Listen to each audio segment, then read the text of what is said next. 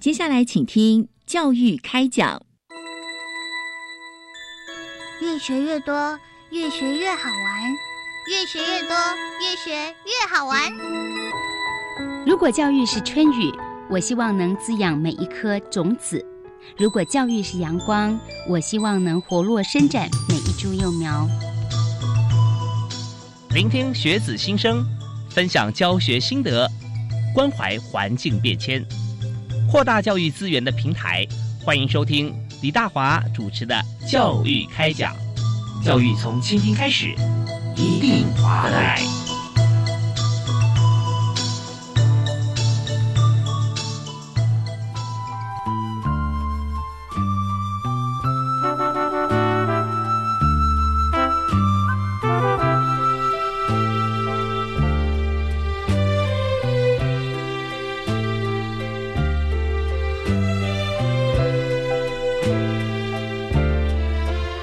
位亲爱的听众朋友，大家好！非常欢迎您锁定国立教育广播电台，收听每个礼拜一跟礼拜二晚上七点零五到八点为您播出的教育开讲。我是主持人李大华。我们在今天节目里面啊，我们特别邀请到好朋友啊，大家对他非常熟悉。但现在呢，他帮助人越来越多，现在呃真的是全台湾跑透透，还包含离岛在内。为你介绍的是台湾家长教育联盟的林文虎老师。嗯，主持人好，各位听众大家好，我是李梦虎。看 这么熟悉啊，有磁性的声音。对，现在教育电台做了很多哈脍炙人口的节目啊，介绍所有的教育话题，跟大家来做分享。那而且在各呃就家长团体协会里面也担任过这个好多届的理事长。那在这边，所以当理事长呢，这头衔越大，责任越重啊哈。那呃，因为有这样子的一个呃期望啊，为大家来做服务。那今天我们所谈的这个主题就是有效教学基地学校。嗯，这个名字听起来怪怪的。怪怪的，对，有效教学那表示呃，那平常教学好像无效教学。我我就知道，当初早期啊要定这个计划的名称的时候，就有这样的考虑，因为我们本来叫做活化教学，嗯，可是活化教学啊，就有长官跟我们说，哎，你说人家，你说你们要活化，嗯，但是代表别人都死气沉沉了，那我说怎么办呢？那这不能用，想一想，他觉得要不然用有效好了，可是我就又我心里觉得好笑，你用有效。那不代表正正你现在说别人我也没效吗？嗯，但是因为没有更好的名字的，所以我们就称为叫做有效教学基地学校。OK，好，那我们就不去这这个讨论有效无效啊。但是我们发觉，只要你去教，那就一定有效啊，对，一定有效。那基地学校是什么意思呢？是因为台湾的教育现场很有趣啊。我们大概很多时候我们都相信说，我们一个口令一个动作，嗯，呃，家长最喜欢这样讲了，讲。政府，你为什么不要这样做呢？为什么不让每个学校都弄好呢？嗯，其实这个民主社会啊，没有那个每个学校或者每个人都一起把事情做好这件事情。嗯嗯嗯，那一定会有些人可能他先起步，是啊，他先开始有感受，他先开始改变，然后改变了，他在影响别人。嗯嗯嗯，人是这样子，学校也是这样子，所以我们那时候就想说，要不要先找几个学校？一开始找六个学校。那这六个学校，我们就想说，我们就从这边开始发展。是六都六个学校吗？而不是六都，就是刚好都在偏乡。我们尽量找偏乡，嗯嗯，因为都会地区它的相对的教育资源比较丰富。是，那偏乡的学校，它的教育资源比较少，嗯钱少，我们就用技术来补强。是是，所以用技术来补强。所以我们那时候找了六个不算太都会的，有当然也有一些。算是郊区，但是有一些非常偏乡的学校，嗯，那我们就开始来发展这样一个有效教学的方案。那我们会期待，期待是这个学这几个学校如果把它做起来了，将来有附近的学校的老师或者附近学校有新的人，他愿意进来互动这样的一个好的教学模式，哎，那这里不就变成一个基地了吗？它就慢慢发展开来，是由一个学校，好比说。有一个国中，它可以影响到周边的学区的国小啊。嗯哼，那这个国小它可以影响到邻近的国小啊。嗯，那如果这样的话。就就有点像在做基地一样嘛，对对对，当初所以基地学校这个名词是大概是我们最早用，民国一百年开始的。嗯哼，OK，好，这样听起来我会觉得说，呃，有效教学基地学校，基地学校我们现在可以确立了啊，就是说我们从这边当做种子学校一样扩散。对对对对对。那你说呃，现在教法有些是有效，有些是无效，我觉得也是也是可以的，因为。如果都有效的话，那所有学生都没有问题了吧，当然对不对啊？所以，所以在这个教学的过程中哈，我们想说，你有丰富的经验啦。嗯因为刚才我们在这个节目开始之前啊，我跟我虎兄啊，我们也是哇老朋友了，嗯对一二二十年，我看超二十年，一二十年，二十年。嗯 对，所以我们就谈到说，哇，你你现在在学校就说啊，我我对我现在要要去教学了。然后我说，那你教哪一科？他说，哦，每科都可以啊。就发现说，每科都去教的话，就表示说，你可以把每一科的它的精髓啦，或者说它怎么样可以教的更有效哈，可以体现出来。呃其实有一点点，有一点点窍门，它嗯哼不是每一科都很强。我常常喜欢跟老师说，我不是一个很厉害的老师，嗯，但是我擅长教学法，哦我擅长教法。OK，呃，就像一个厨师，他可能很擅长烹饪，嗯哼，他煎炒煮炸这四个功夫他都很强，嗯哎，他就可以做所有的菜喽。嗯嗯，海鲜可不可以做？可以啊可以咯。啊肉类可不可以了？可以青菜可以了可以啊。国文可不可以上了？数学可不可以上了？自然可不可以上了？就可以了。所以关键在教法上面。核心教法，对，就就有有效的教学策略，关键在这个地方。那因为我们以前呢、我们以前那个年代不讲究教学策略，不讲究教学法，嗯你你猜为什么？你猜猜得到？不讲究教学法，只要能够也不必太讲究，嗯对，要把它教完。教完第一个啊要教完，是第二个呢，效果好不好？呃，也修行靠个人哎，，啊对对对，啊因为有两个很好的理由嘛，一个是嗯孩子可能天分不够高，嗯第二个他可能不够努力，然后家庭也没有给他太大的帮助。嗯呃，这两个理由，当然讲孩子不够聪明，那家里家里不够用心，这这孩子没有学好。可是我常常想，一个专业的机构可以把责任推给孩子跟家庭吗？不应该啊，我常常我常常讲一个笑话哈，如果有一天大华你有一部车子开进修车厂去修，嗯那个很专业的师傅最后没有把你车子修好，嗯他说：“大华，你这个车子太不好了，我那你修不好，是因为你车子不好。”我想你没有办法接受。是，我觉得不好才找你啊，是啊，是啊，是啊，是啊，所以没办法接受。是但是所以教育这个行业怎么可以说学生的资质不够好，我们就没办法教好他？我们怎么可以说这个他的家里没有给他帮助，你就教不好他？这个说不通。对，以前还能说得通，是以前因为我们孩子多。嗯，你你知道我们在四五十年代的时候，我们一个妈生平均生多少小孩？你猜看，猜猜看。我想你一定猜不到。三位，你太小看那个年头的妈了，那年头的妈真是个了不起呢。我们最高的平均生育率，一个两生七点零二个小孩啊，哇，平均生育率平均哦，平均哦。哦，怎么样？那真是我们开始口红利开始有点开始有点觉得愧对台湾了吧？你？是是是，我开始崇拜啊，我们 当时的妈，因为那那个年头人口嗯一千万出头，那我们嗯。每年就有大概四十万的孩子到台湾来，因为孩子这么多，那那时候的家长都认为说，也不必每个孩子都会读书，嗯，所以常常对常常就说，呃，你能读就读，不能读就回来做工嘛，啊，是。所以我们也不必把每个孩子都教好，所以学校社会这样期待，学校的办学压力就少了，嗯哼，他不必把每个孩子都教好，嗯嗯，所以很多孩子他因为天分好学好了，天分不好的没学好，我们也变得视为理所当然。嗯哼，但是现在，嗯。五十年后的现在，我们台湾一个娘生多少个小孩？我想这个数字现在变成大家都知道了，对，不到一个不到一个啊，不到一个，每一家都不到一个。请问，如果还一样有六七成的孩子不能学好，请问是应该是你家的孩孩子不学好，还是我家孩子不学好？好像因为学没校没没人愿意吧？，对，没有人愿意啊，没有人，愿意吧？而且这个国家也扛不起啊。嗯，嗯以前四十万个人，你教好了三分之一的小孩，你可能还有一二十万人可以成为台湾的中坚哦，呀，台湾的栋梁喽。没错，现在只有剩下十几万人，还不到二十万哦。嗯嗯，你你你如果就要教好三分之一，你就只有剩下个位几个位数的万哦，是是，你怎么撑台湾啊？对呀，所以这个十二等国教课纲跟十二等国教才定了一个成就每一个孩子。好，嗯问题来了，要成就每一个孩子，那传统那个教法，他只能教会前面的三分之一，嗯哼，对，看起来这教法是不行的。嗯，必须要 update，必须要升级一下了。对，所以我们就在想我们就在想怎么样改版，怎么样的方法可以教好每一个孩子。所以我们就开始去想，而且去做。那很高兴，这差不多将近十年来，嗯我们也确实觉得我们的老师，我们团队的老师很棒。嗯嗯，呃，我们团队有多少老师啊？我们我现在大概台湾大概有五十个学校，国中、国小，再加上几所高中，并合并起来大约有五十个是基地学校。嗯，这五十个学校里面，我们觉得孔子有三千弟子嘛，七十二贤，我比七十二贤稍微多一点。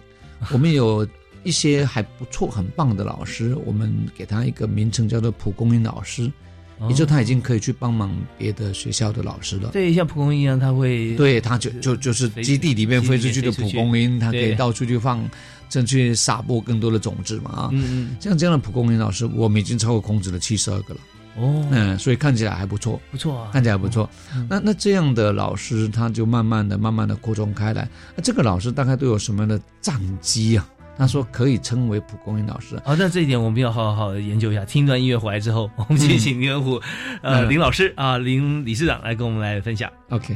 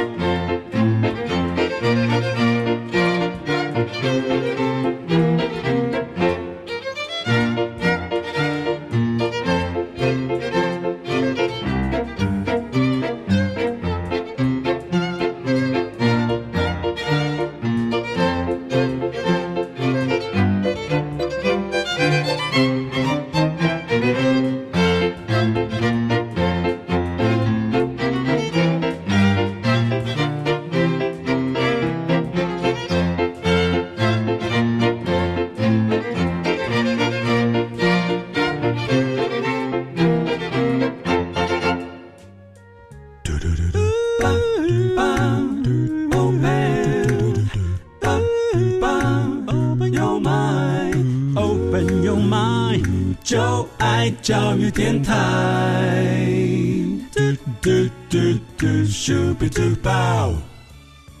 欢迎您继续锁定国立教育广播电台。今天教育开讲谈的是一个非常不一样的话题，可以说非常劲爆啊！怎么样让教学更有效？啊对，更有效，更有效。那我们要有基地学校开始来向外分享。所以今天跟我们探讨这个重要话题，就是大家熟悉的林文虎老师啊，林理事长。所以林老师刚好提到说，哦，我们现在有这个呃基地学校啊，同时我们也现在有超过。七十二贤人以上数字啊，将近八十位老师啊，蒲公英老师，蒲公英老师，对，那他怎么样？怎么样呃养成？然后怎么样去做？OK，基地的老师当然不只是七十二个了哈，不只是蒲公英老师，当然有更多的基地老师。但是我们就是我讲说比较能够去帮忙别人的，大概就有这个七七七十几个了啊。是，呃，基地的老要成为基地并不难，嗯，只要这个学校的。呃，行政啊，好比说教务主任或者校长，嗯，他觉得想要在教学上有一点突破，那他愿意试试看。他有三四个老师愿意成为一个小社群，嗯，然后来教育部申请，那我们就会愿意来去试试看，去帮忙他。那基地的是一个很很很奇妙的组合哦。啊，对，但那基地的研基地的增自我增能啊，跟别的社群比较，跟别的研习不太一样，它几乎不研习的。嗯嗯，好比说我们的学校，假设我们的每一个指导者到学校去，嗯，他都只做两个主要的工作。哦，哪两个？第一个就是。他要进到老师的教室，当然一定要取得信任的啊，是，一定要这个老师很信任他，先建立感情。这个老师信任他，愿意让他进到他的班级。然后这个老师如果觉得他的教法真的是卡卡的，好比说班上总有一堆人在睡觉，好比说总总是学生考试的成绩总是不理想，或者秩序总是乱的乱七八糟。好比说假如这种状况的话，他愿意敞开心胸，诶，互相有信任，那让基地的老师去教教看。嗯嗯，哎，如果他发现。他的班上原来那个睡觉的孩子，在这样一堂课里面竟然不睡觉，那个英文单字背不了，英文字母认识不了几个的孩子，在这一堂英文课里面，他竟然可以把一课的英文几几乎乎快要背起来，哇，这么大的转变，哎，这个老师会被感动，是是，这个老师会被震撼到，他被震撼到，他讲这个技术我恐怕要来学学看，那我们就开始就第二个工作了，嗯，第二个工作就是我们从教材开始，嗯因为课本是。所有人都用那一本课本。是，如果那一本课本可以把所有人教会，那大概只有圣经才做得到了。是，所以显然课本的教材必须要经过消化，要内化，要设计。嗯嗯，那我们就会陪老师去怎么样设计教材。我们现在都称它叫备课。嗯，我们的备课跟别人不一样，我们的备课也不演讲，也不研习，就是课本拿出来，那我们好好来设计出一个简单的教教材。那这个教材用最少的重点。让孩子在最短的时间，嗯然后学会他该学会的东西，很重要一点，叫做取得他的成就感。哦，因为孩子为什么会越来越讨厌学习，越来越没有成就感，没有成就感，所以让他先会，然后会了之后，他又觉他就觉得他自己很聪明。我常常讲这句话，孩子很神奇的。嗯哼，你如果让他觉得他很聪明，他就真的会一直聪明给你看。如果你让他觉得他笨，他一定也不会让你失望。是，所以是嗯，所以我们就试着让老师在课堂上让孩子觉得聪明，嗯，觉得他很有成就感。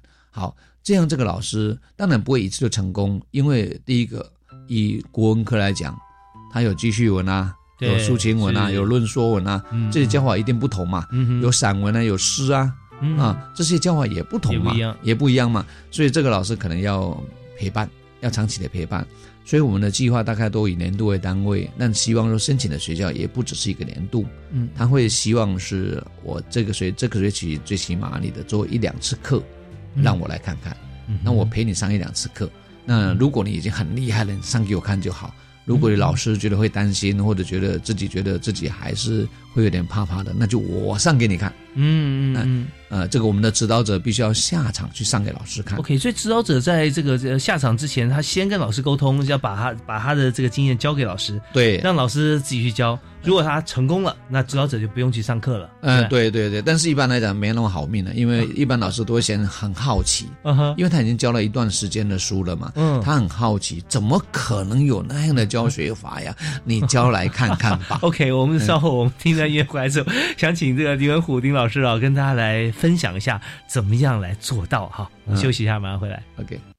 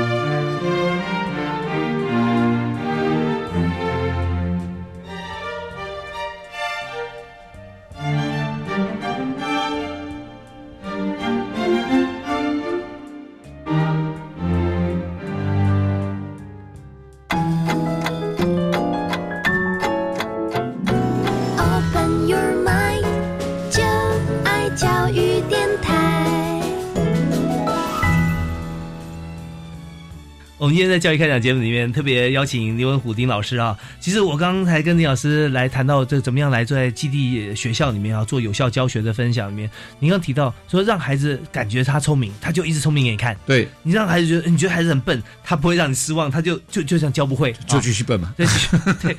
那我发觉你刚提到有一点是激励是蛮重要的，对成就感，让孩子学成就感，然后嗯，成就感之后你要让他有一个方法。嗯哼，那个方法真的可以一直用下去。我我们常常会想教孩子，呃，这个这个吃饭有吃饭的方法，吃面包有吃面包的方法，可能走路有走路的方法。其实人生的方法不会太多。嗯嗯啊，你能够判断，你能够观察，能判断，能够下决定，能够怎么样？那个有一个简单的一个，我们称它叫做系统性的思考，这样的方法在。哦是是是。那这个。一般来讲，学校里面教东西比较像是大杂烩，想要什么都教。对，但是我总是告诉老师说，人生真的有用的方法不会太多，不会太、嗯、不会太多。你把那个有用方法教对的，孩子用这个方法可以用来读国语、读国文，嗯、可以用来读数学，可以用来读自然。是他这一科会，他也会到其他科会。OK，好，那这边就刚才回到林老师有讲到说，呃，我们的这个指导老师到现场之后啊，我们就就把这个方法啊交给老师，老师就去上去试用啊。对，如果教的好的话，就一切 OK 了啊，对万事太平，我们就可以到下一个学校。如果不 OK 的话，最后老师呃指导老师自己来上课。对，那交给老师什么，老师可以马上秒变，就变成说鼓励到同学，同学都觉得自己聪明。嗯、第一个是让孩子当主人，哦，翻转教室我我们老师啊，嗯太喜欢上课了，可是上课很累的，讲一整天的课很累的 我们就告诉告诉老师说，你可以做一个优雅的老师，是你开始要设计一些学习活动，好比说你要让孩子学会这一课的课文，你得把这个课文设计成三到五个问题，把它问完，而这问题要设计的很巧妙。孩子把这问题回答完了，他的答案就刚好是这一课所有的内容。哎，那这个问题你不要单独问一个孩子，因为问一个孩子他可能不会呀、他不会他就卡在那里啊。嗯哼可是我们不是有说三个臭皮匠凑成一个诸葛亮吗？对你就让他分组，让他四个人一组。我们嗯人人在对话当中，在互相讨论当中，一定会激荡出有趣的智慧出来。嗯那他就开始会讨论了。讨论的时候，他一定要找资料，找资料他一定要看课本。那看课本，这个人看的意见，另外一个人可能不同意，另外一个人再看一遍，发现意思不是这样子。有没有发现学生上我们的当了？因为他讨论过程当中，他课本已经读了四五遍了。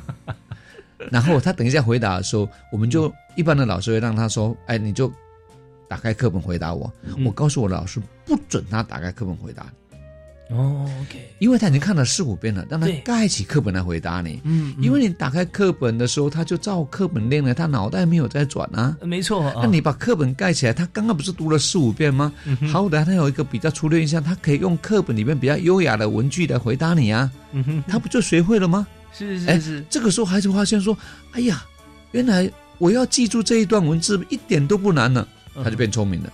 OK，所以这边我们就知道说翻转啊，让让孩子当主人。当主人也不是说你你把麦克风给他，你让他自己来讲，而是说、呃有办法的，有办方法的，啊然后再自己分组，然后彼此之间互相来来帮助也好，竞争也好，对啊，来来互相来要求表现啊。是那重点是说他融会贯通来回答我们的问题。是啊所以这个就是我们常在这个职场上也是，你这个问题怎么解决？哎，你不要给答案，用问题来解决问题、嗯啊，那这是非常棒的。好，我们其他的精华哈，我们休息一下，听了音乐之后，继续请接我们的名师刘文虎老师啊，教给大家，不只是在课堂上哦，其实每一位朋友现在在收音机前面，我们也许身份不一样，不是老师，不是同学，我们一样可以在自己的场域，包含家庭里面都可以发挥。嗯好，休息一下，马上回来。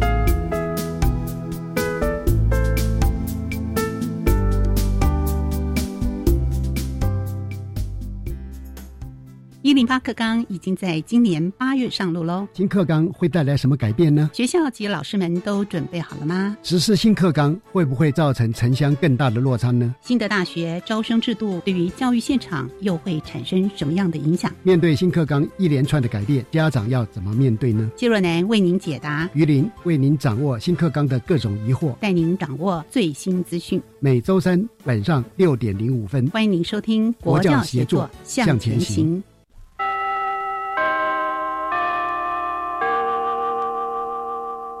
新课纲上路后，老师要开设多元选修课程、弹性学习课程，指导学生自主学习计划，增加这么多工作量，老师还有时间备课吗？有啊，教育部已经有协助教师增能，提供支持，而且已经先调降国立高中职艺能科及实习科专任教师的教学结束，所以啊，老师就有充裕时间可以备课哦。那兼任行政职务专任教师的教学结束呢？哦，这个也调降喽，因为新增定了，只要老师协助行政工作，就可以减少授课的相关规定，让老师有更多的备课时间。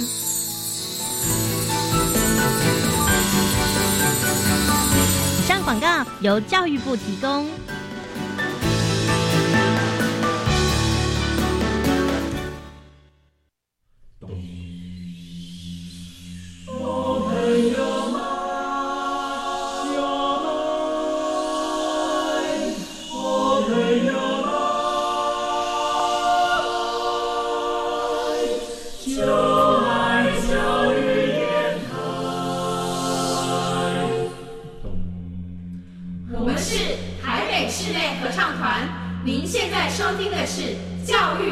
电台。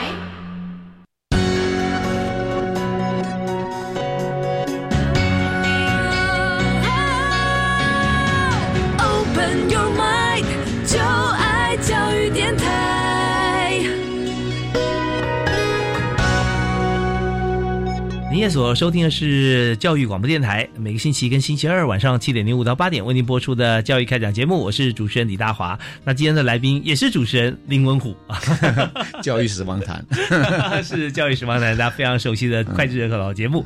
那林文虎林老师呢？啊，他今天是代表台湾家长教育联盟啊，来我们节目里面和大家畅谈如何把孩子变聪明啊。那首先是要让老师能够接受新的一个教育方法啊，来来教孩子，就是不要太认真教，但是要让孩子认真学。我常常说，老师不要太忙，课堂里面最忙的应该是孩子。嗯嗯，那老师不要讲太多话，课堂里面讲最多话的应该是孩子，他就学会了。这是第一个。其实还有第二招耶。哦，第二招是什么呢？第二招家长也可以用。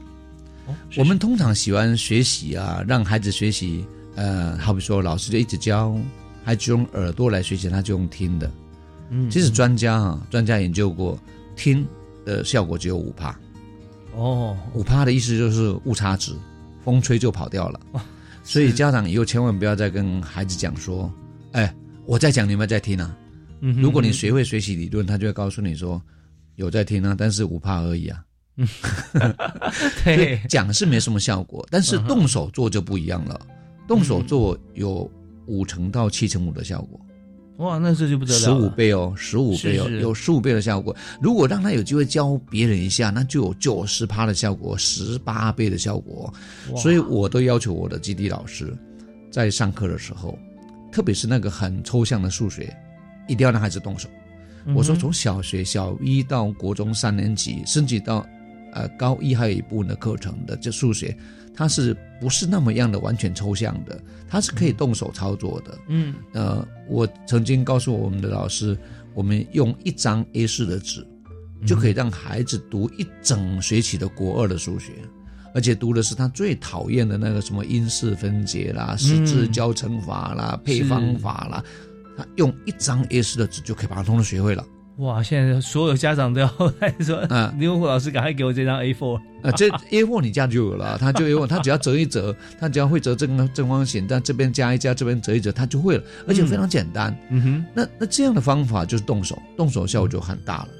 那动手一般来讲不是我们的习惯，所以我常常讲讲说，家长有时候在陪孩子阅读书的时候，不要老是那句话，赶快去读书，赶快去读书，用处不大。嗯哼，不妨。让他想一想，用动手来做做看。第一个，第二个方法就是我刚刚说，让别人教别人一遍有十八倍的效果。是。那如果在家里，谁可以教谁呢？如果你就家现在只有一个小孩，怎么办呢？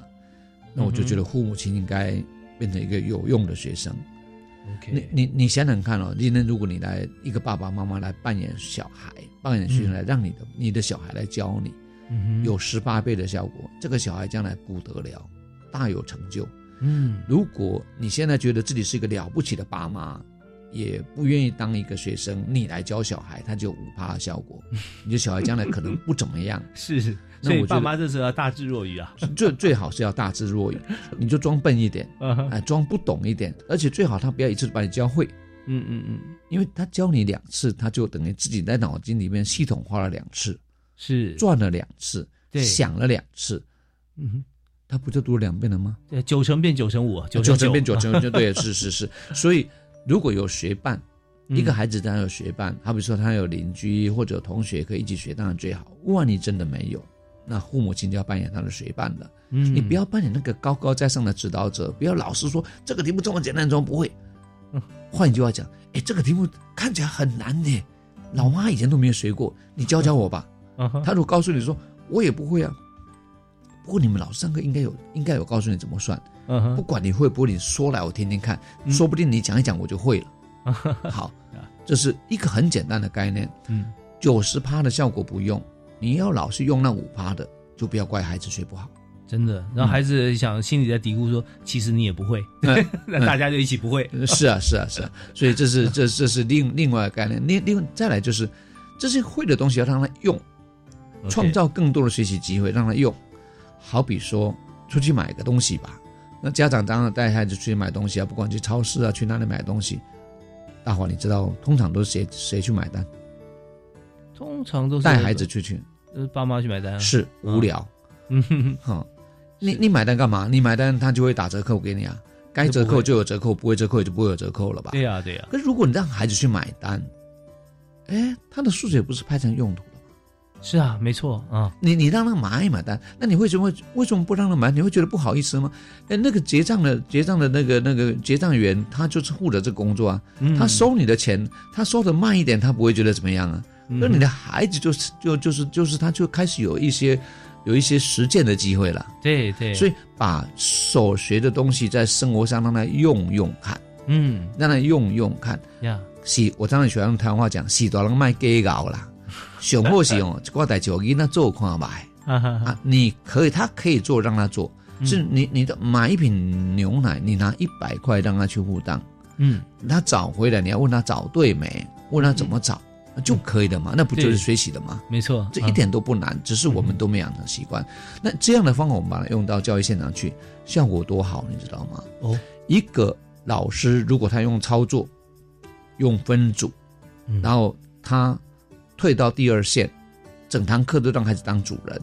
嗯，如果这一科这个老师可以教他三年，嗯。我以国中来讲，嗯哼，我们几乎可以确定这个班除了特殊生之外之外。嗯，这个班的会考孩子的成绩没有 C，没有 C 这一句话，如果如果是教育人员听起来会很震撼。嗯哼，是。因为有 A 听起来就了不起了。呀，可是没有 C 比有 A 难上十倍百倍以上啊！真的，全班都没有 C 哈，没有 C 哇！因为这个不是空口说白话，我们确实有这样的案例。嗯嗯嗯，也就是说，它可以让每个孩子都发挥到他应该，因为因为最起码他有 B 吧。嗯，就像他，我我们有一个国文的班级，甚至于那个班的写作分数啊，全班全班最低就十几分，那里边还包括两两个、三个志愿班的学生，他都可以写到四级分的作文。哇！所以你你给孩子操作，给孩子有跟别人互动、讨论、分享的机会，那你给孩子有去生活上实践的机会，嗯嗯，那你让他当学习的主人，就有这么好的效果。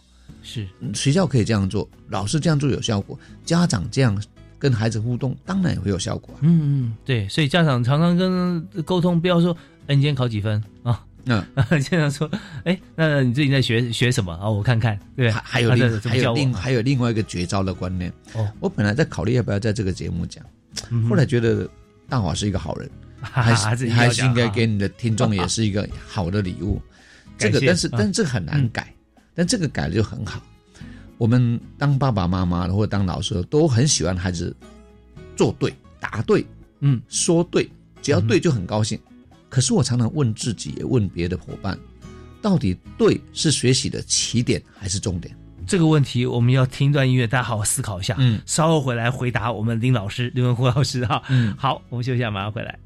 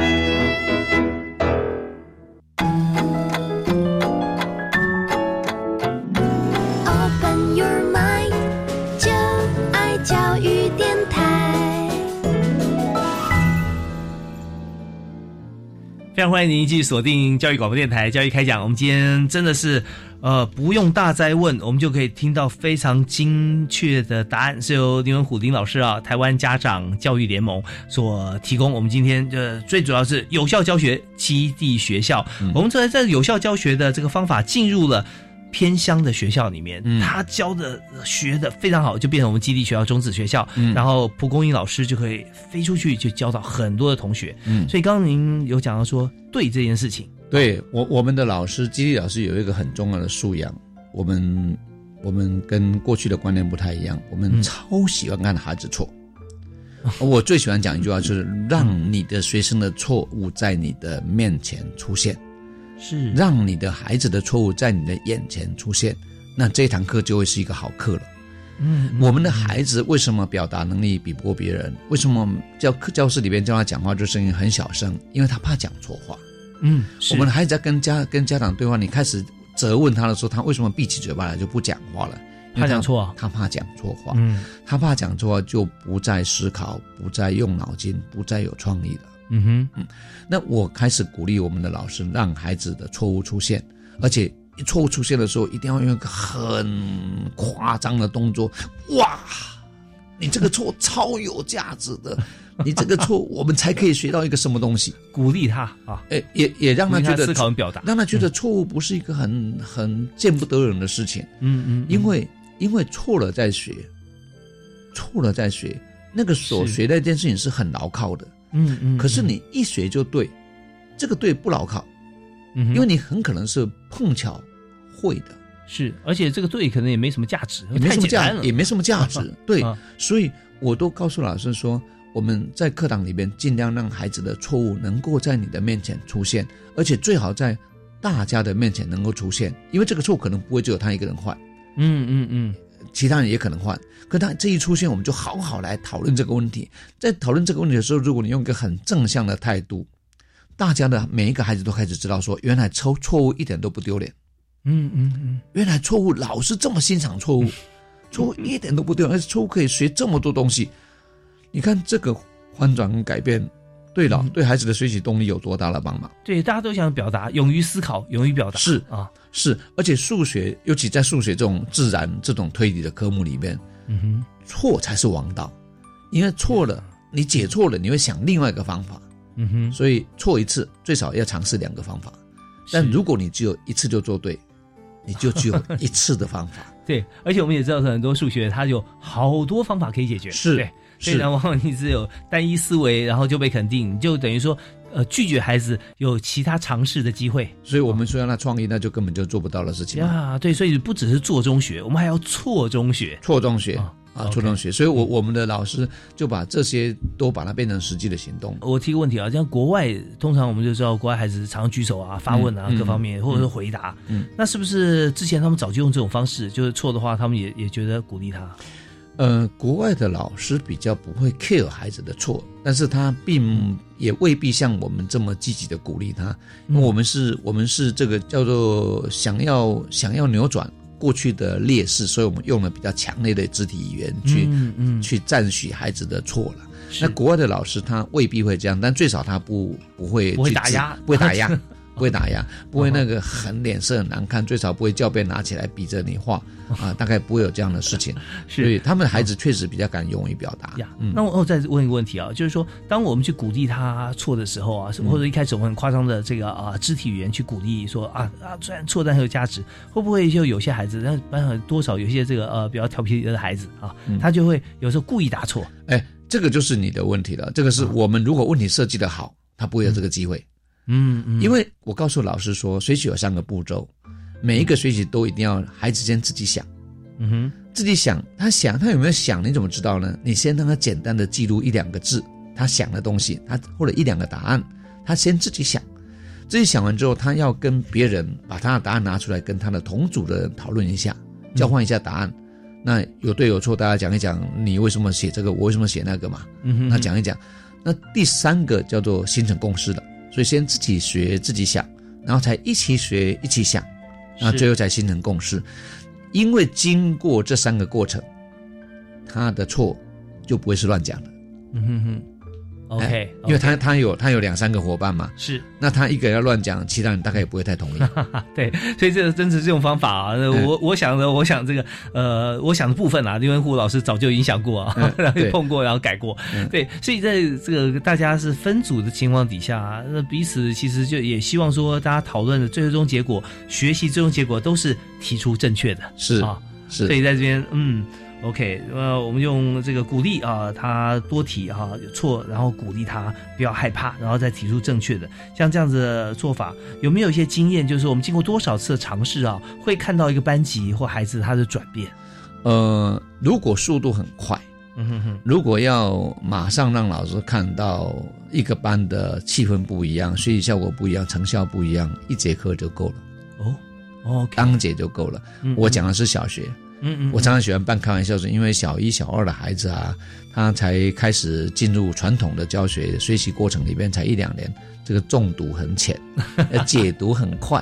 是，但如果是国中呢？国中就是他已经七八年了，或者嗯六七年了，这个进展在传统的学习过程当中，呃，怕犯错，怕被骂，然后不愿意动脑筋，然后就是照课本回答，甚至连上黑板写个题目都要拿课本出去抄。嗯，这个习惯养成很多年了，要他一下子改变过来比较难。我想多个大概需要两三节，但哦五两三节也很少啊。对啊对啊，也很也很少啊，也很少啊。嗯所以大概呃短短的时间内就可以让孩子明显的感受到，哎，我好像不一样，也可以让老师感觉到，哎，换了一个方法好像不一样。所以我常常跟伙伴讲说，呃，我们不是唯一可以把孩子教好的方法，但是我们会希望老师们有兴趣试试看这样一个方法，或许你刚好用得上。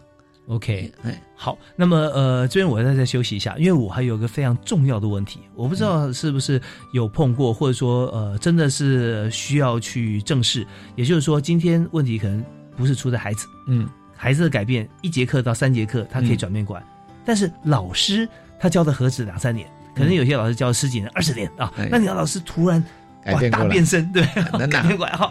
对，那这会碰到什么样的问题？要怎么样来解决哈？我们稍后请刘文虎老师来我们做分享。Open your mind,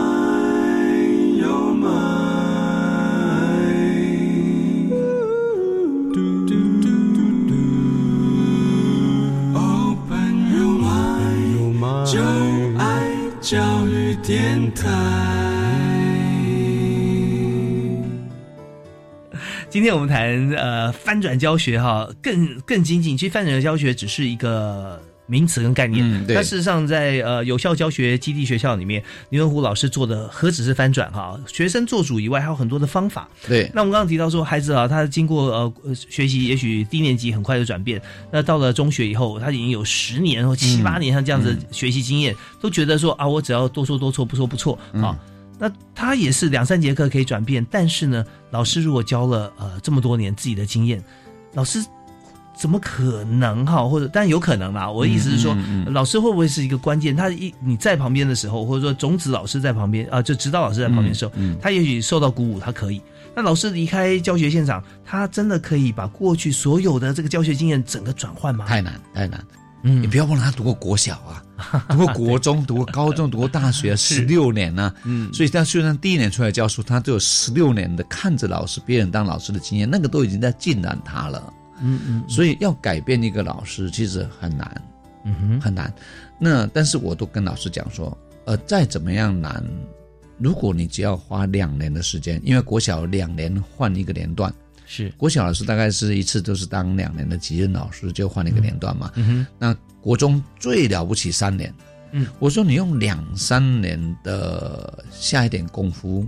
也不会太累了，平常就要上课，只是换个方式上课而已嘛。是两三年的时间可以换你一辈子当个优雅的老师，你干不干？干啊，你一辈子要教二三十年呢、你用两三年，你就可以变成一个优雅老师。上课的时候，你就讲话也不用讲太多，然后你也不用太生气，然后学生的表现又好，你每天心旷神怡。这样的老师你干不干？所以两三年，我觉得一个老师的改变大概需要两三年的时间。为什么需要两三年？因为我讲过了，因为每一份教材、每一个章节、每一个课文都不太一样。嗯那虽然方法是一样的，但是你把它拿来炒一下，来煮一下、蒸一下，你还是要用不同的手法。虽然方法一样，但你还是要用不同的手法去做一下。所以老师还是需要有点调试。OK，好，那在这里呢，我我就想想到，就是说，呃，老师其实在上课的时候变得比较优雅，把这个时间呢交给同学去思考发想啊。嗯嗯但是更重要一点就是，我觉得这是一个物质不灭定律吧。对虽然在这个课堂上话讲少了啊，，对，但是他在备课时间会变很多，完？全正确。但是那个备课会上瘾的，你知道吗？我每年寒暑假在国家教育研究院呢、嗯都会办三天连续。我称它叫不断电的备课哈，嗯，那个备课多有趣啊！那个老师从报道那一个半天开始，第一天的报道开始，一直到最后第三天离开，嗯我们中间是没有下课时间的耶。哇，吃完早餐七点多吃早餐，八点半上去，一直到晚餐吃完，他们还继续上去干活，到晚上八点半，人家强迫关灯了，他才离开那个研习教室。这当中没有任何下课时间，然后老师乐此不疲。所以备课这件事情是累，但是你在做你喜欢的事情，你在做你觉得自己觉得很棒的事情的时候，基本上我不认为它是会累的。而且老师也觉得教学会是历久弥新啊，因为他用的不同的方法去教不同的学生、嗯啊，那那时候感受是不一样的。是，那么这样子，我们今天谈了几乎快一集了，我们最后剩下短短的大概三四分钟的时间。那林老师，你行不行举几个例子？比方说，呃，您现在在在教学现场嘛，啊，嗯当指导老师的时候，对对对对有没有哪些好像传统的课程，但是经过如何的备课哈？请举一个实例让大家能够了解一啊、下。很简单，有一课国文可能是最简单的。好，呃，大家都知道的，就爱莲说嘛。哦爱这个他大概只要你是华人都已经读过，连连连越南都有这篇文章嘛，哈。嗯呃，爱莲说这课在国中是他们第一个或第二个会碰到的文言文，嗯，那有一点难度。是那呃，平常老师光上翻译啊，光上这个解释啊，大概就要上个两节课。对啊，出淤泥而不染，对浊气泥而不妖啊对对对。对对。那我都告诉老师说，你用三个问题问孩子，嗯啊，三个问题问孩子就可以把这个装在脑袋里边的，就背起来了这么神奇，啊。第一个问题就问他，你去找这篇文章里边有三个人，三种人啊哈，嗯他们喜欢三种花，三种人，三种花，然后这三种花有三种不同的特质，嗯嗯，然后这三种爱这三种花的人，最后有三种下场。问完了这一个问题，嗯，这一刻已经背掉了三分之二了。哇，剩下三分之一，嗯。剩下三分之一问他说，这个莲花作者这么爱莲花，他有三加一个理由。嗯。第一个理由是环境的理由，嗯第一个理由是外观的理由，第三个理由是气质的理由，嗯然后最后一个那个加一是总结论。嗯，你找出三加一个理由，你就知道他多么爱这个莲花。第二个问题问完了，嗯，然后孩子就把这一课通通背起来了。第三个问题，因为但是你要让他讨论哦，因为我说过讨论一遍，他是其实已经读了很多遍，嗯他只是上我的当而已，他读了很多遍了啊。然后最后一个问题问他，你觉得莲花把它譬喻成君子，嗯那哪些人合起来可以成为一个莲花啊？它有七个特质嘛，嗯这就你觉得哪些人代表哪一个特质可以成为莲花？你觉得作者这样的评语公允吗？嗯嗯哎，孩子开始有自己的想法了，，OK，所以他就不是只有备注这篇课文。嗯那有的老师会怀疑说，那他将会翻译吗？那不更简单？嗯嗯南部的孩子啊，他们擅长闽南语，是，这一课是文言文，嗯哼，我就叫他用闽南语把这一课的意思说一遍给我听听看。他如果不能翻译，他就讲不出来了，是不是啊？对对，对。因为闽南语不能直练嘛，没错没错，不能直，啊。他一定要搞清楚意思才能讲清清楚嘛。对对，嗯。没有孩子讲不出来，每一堂课都没有孩子讲不出来，但北部就不行了，北部不用闽南语，北部孩子很多不会讲闽南语，是。啊，所以你要看用当地的特质，用孩子的特质。如果你觉得他反正他只能讲国语，那就让他演演看，嗯那远远看也可以。这基本上这样的流程大概一到两节课可以上完，那孩子文章背起来，嗯又能够思考，那嗯又知道那个文字的美美在哪里。哇，好像听这个林文老师讲这一席话哈，爱莲说，我就发觉哈，平常如果不是要这样教学的话，老师好浪费学生时间哦。因为课堂上，我们光是上这一课，嗯。我们又上两节课吧，这一哎呀啊，那你就从昨天都有老师在说，在写黑板，在注释，在在解说，一般老一般老一般老师要上六节课，我上六节课，我们 我们玩两节课。对，六节课在都有老师在做这些事情嘛，对，嗯对然后把自己觉得说我过去怎么样背起来的这些经验啊、丰富，全部都传递给我的学生。是啊那学生能够学习到吗？那没有过去的时空环境，没有过去的他的老师，没有过去的这些家长，嗯对，所以都都变音都不一样了。嗯，所以如果把这些时间还给孩子，好好让他在课堂上可以思考、去讨论、去嗯背诵、去解释，多棒啊！就像我刚刚说的，一张 A 四的纸可以玩完所有的方程式一样嘛。OK，实在太赞了、哇！我觉得今天这个呃一小时的时间啊，呃充实满满，而且不只是针对这个呃我们刚刚讲爱莲说像国文，你所有其他的课堂呃不同的学制、嗯嗯家庭、职场都可以适用。嗯，我也相信在很多朋呃朋友在工作的过程当中，发觉说在这个会议主持会议的人发言权最大，但是呢、嗯底下鸦雀无声，他滔滔不绝，最后开会大家只觉得浪费时间。浪费时间。对 那就何不让这个整个会议可以大家来互相来研究、来提报、来来提出问题，让大家来回答、彼此讨论。啊，谢谢今天非常感谢啊林文虎老师啊，在有效教学基地学校哈、把这个基地学校扩充到我们每一个场域，放在家庭里面。对，林老师，我们最后是不是短短三十秒给我们做个结论？我最喜欢跟老师们讲一句话啊，我说我常常开玩笑说这句话可以消三四业障啊。我说，呃，孩子从孩子的嘴巴说出来的才是知识，嗯从孩子的手上做出来的才是能力。从老师或者家长嘴巴说出来的不会是知识，因为他听不进去。从老师示范出来的，从家长的手中做出来的，不会是能力，因为那是你的能力，不是他的能力。嗯我再强调一遍，简单的讲，就是一个教学或者一个学习，要从孩子的嘴巴说出来的才是知识，手中做出来的才是能力。用这样的理念放进孩子的学习里面，我不相信有学不会的孩子。我的实力就是没有学不会的孩子。是。真的，我们把这段谈话跟所有的听众朋友来分享哈，所有的知识跟能力都是从我们教学的对象啊，从学生、从孩子的口中跟手中说出、做出的，才是我们所要的成果。嗯，好，我们再次感谢台湾家长教育联盟的丁文虎老师，谢谢您，谢谢大家，谢。谢谢，感谢收听，拜拜。我是李大华，下次再会，好，拜拜。